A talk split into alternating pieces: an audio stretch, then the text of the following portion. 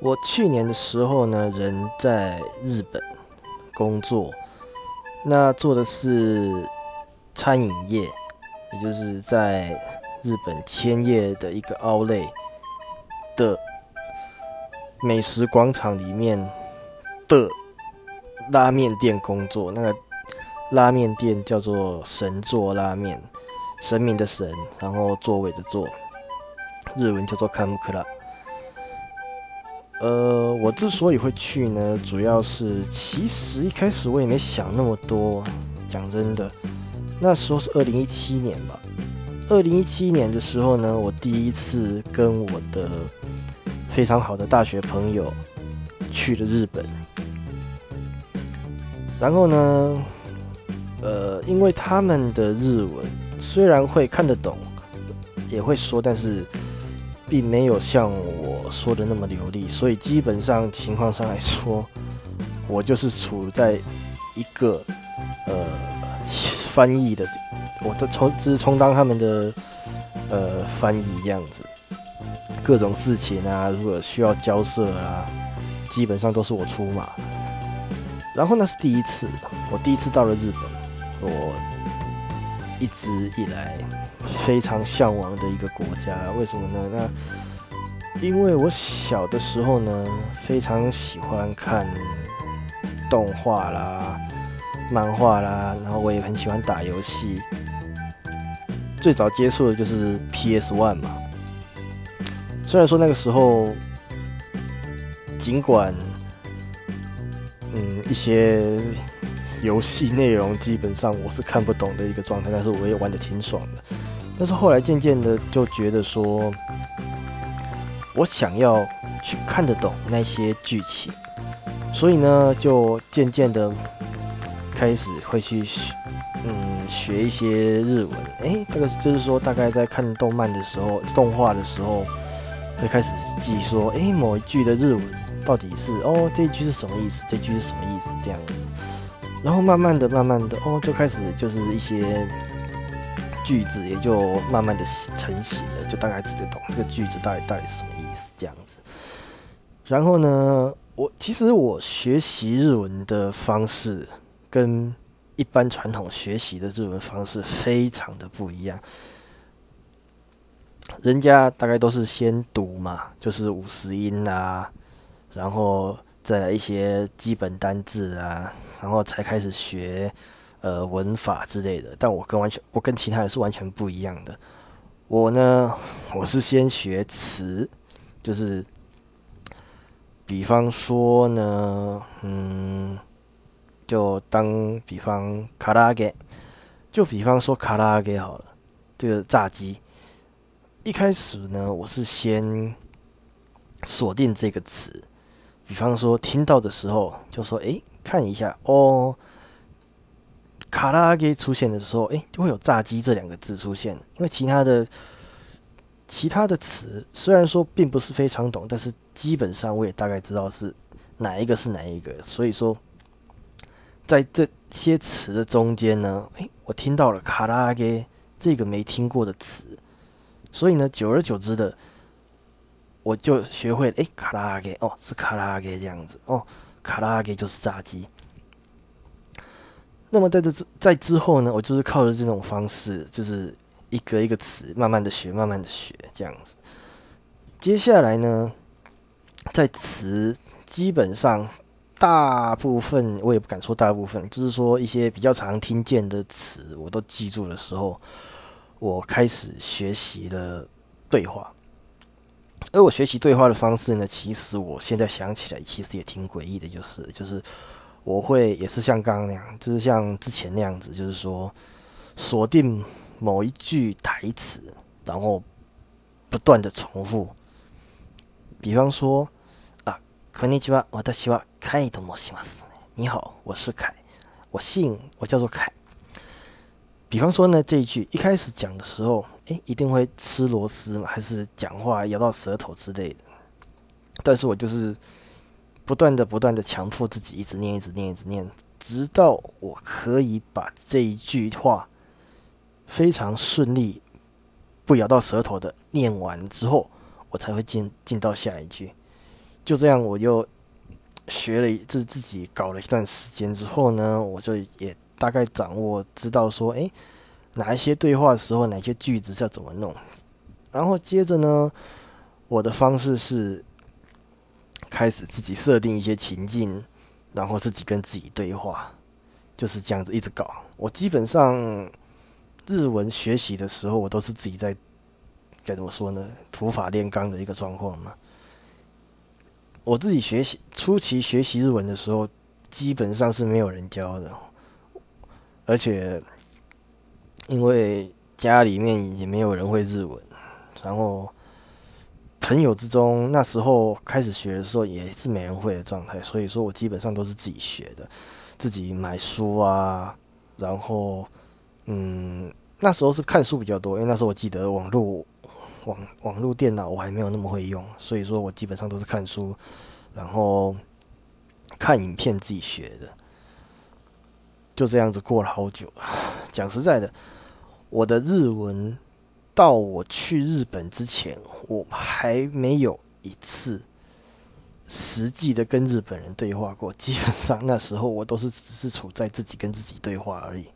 所以呢，要去之前我非常非常的紧张。为什么呢？因为呃，我自己学的也算有一段时间了。那时候大概是高一开始学的吧，高中开始学，然后那时候是大学，呃，哎，那时候大大学已经毕业，然后毕业完之后，第一份工、第二份工作的时候，朋友约我去日本的，所以说那中间我也学日文学了非常一大段时间了。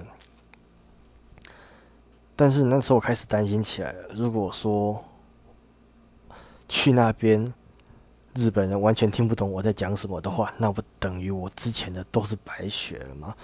而且对我来说，对于我这个本身就没什么自信的人来说，这是非常大的打击。不过其实还好了。后来去了之后呢，也发现诶，我自己的日文可以有办法跟人家沟通。哦，那时候就是。怎么说呢？心里的一个成就感就非常大。那之后呢？二零一八年，我跟朋友第二次去了日本。那时候呢，其实一开始我没想到那个会就是打工度假什么的。是我朋友突然间说：“哎，哎，我觉得你日文不错啊，那怎么不会想去？”打工考虑呃这种考虑一下打工度假之类的，诶，那时候才开始渐渐的说就有了这个想法，就是说诶，打工度假好像不错。然后呢，回台湾之后就开始朝这个方向去查一些资料啦之类的。接着呢，非常不幸的，我申请的大概两次左右的，我记得是两次的打工度假申请。然后呢，第一次自己耍白痴，就是什么资料啦，就也没有上网查该填的资料啦，然后一些什么身份证件照片呢，我自己随便乱动，所以说第一次被被刷掉，这算是我自己死好活该。然后第二次的时候呢，我非常认真的查询了资料，然后连西装外套，他因为他们说要去。申请日本的一些资料的话，需要西装穿西装的那种证件照。我呢，也就是在讲的时候，刚好我姐夫他说：“诶，他有一件西装外套可以借我穿去拍照。”这样，然后我也大老远的从家里跑到我姐家，那个跟她借了外套，然后去拍照，然后就搞了一大圈之后。最后还是被刷掉了，不要问我为什么，我自己都不知道为什么。然后在第二次被刷掉的时候呢，就那时候我有加一个算是赖群主。那那个时候其实讲实在的，嗯，我跟另外一边那时候有一个那种在日本的一个蛮知名的药妆店，叫做大国药妆店，他跟我已经基本上算是已经谈。妥了，就是说，呃，打工度假这边的签证一拿到，我就可以马上过去跟他们应征，但是没有。然后呢，那时候我也实在是有点忘记是到底是哪边得到的消息。总之呢，就有人跟我说：“诶，那你打工度假不行，那不然你要不要试试那个就职签证？”那我说就职签证是什么东西？他说其实基本上就是跟打工度假一样，但是它算是比较属呃属于比较是那个正式的一个工作，就是不是打工，而是有点呃讲白了，就是去那边当外劳这样子这种感觉。那个时候我想说，嗯，也是一个不错的经验，而且感觉也也挺不错的，所以我就开始朝那个方向迈进。然后呢，他就马上。介绍一个公司给我，叫做 Neo c a l i a 那个公司呢，就是专门在中介这种台湾人去日本工作的一个公代办公司。呃，那时候，总之呢，我的内心呢，就是满满的，反正我随便哪里都好，我就是只想要去那个东京这种繁华的大都市生活。你也知道，呃，我的家里，我我的老家在彰化这边，呃。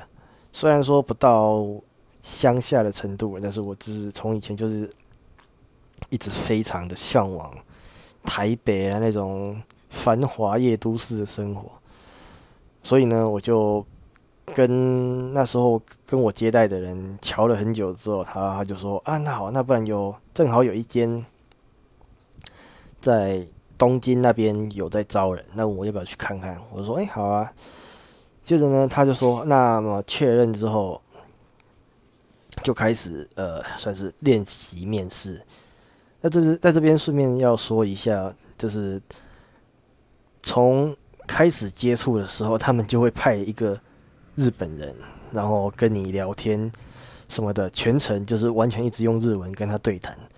然后呢，那个人会在跟你讲话的途中帮你偷偷打分数。”然后做一些评比，接着呢，在你确定，就是在他应该说他确定你可以之后，他会跟你讲说，那么好，我接下来会帮你中介，就是我会帮你介绍给那间公司的人，然后呢，他就会附上一张，呃，怎么说呢，观察表嘛，就比方说，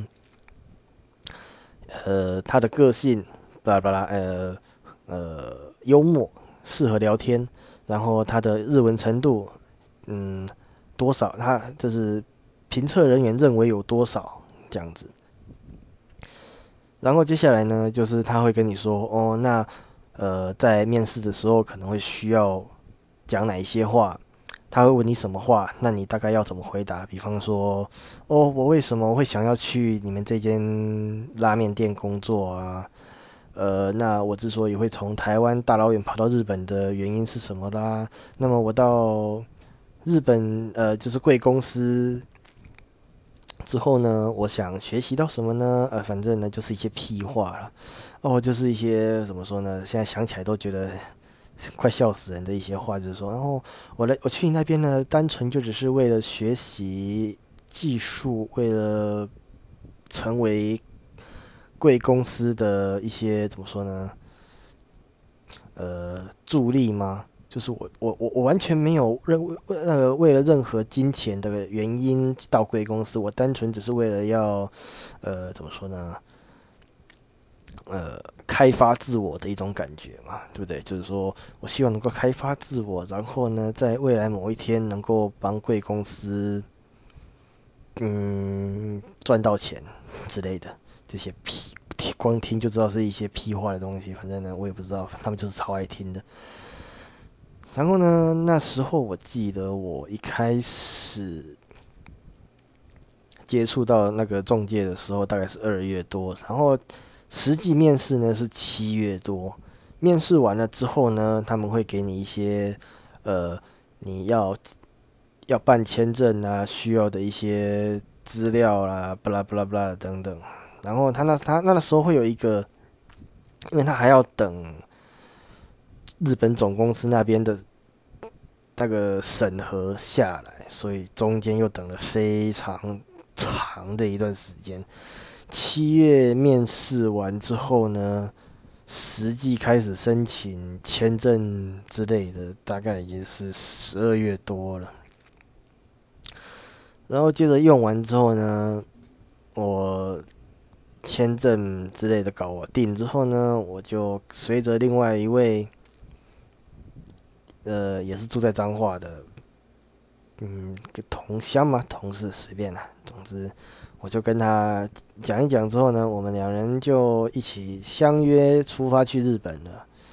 那么日本的到了日本之后的一些故事呢，又是另外非常非常长的一一件事情。那么这一些呢，我就下一次再慢慢说好了。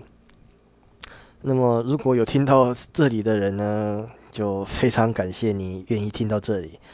呃，如果你喜欢我的这些聊天内容的话呢，那我会再继续聊，我会再继续录下一集。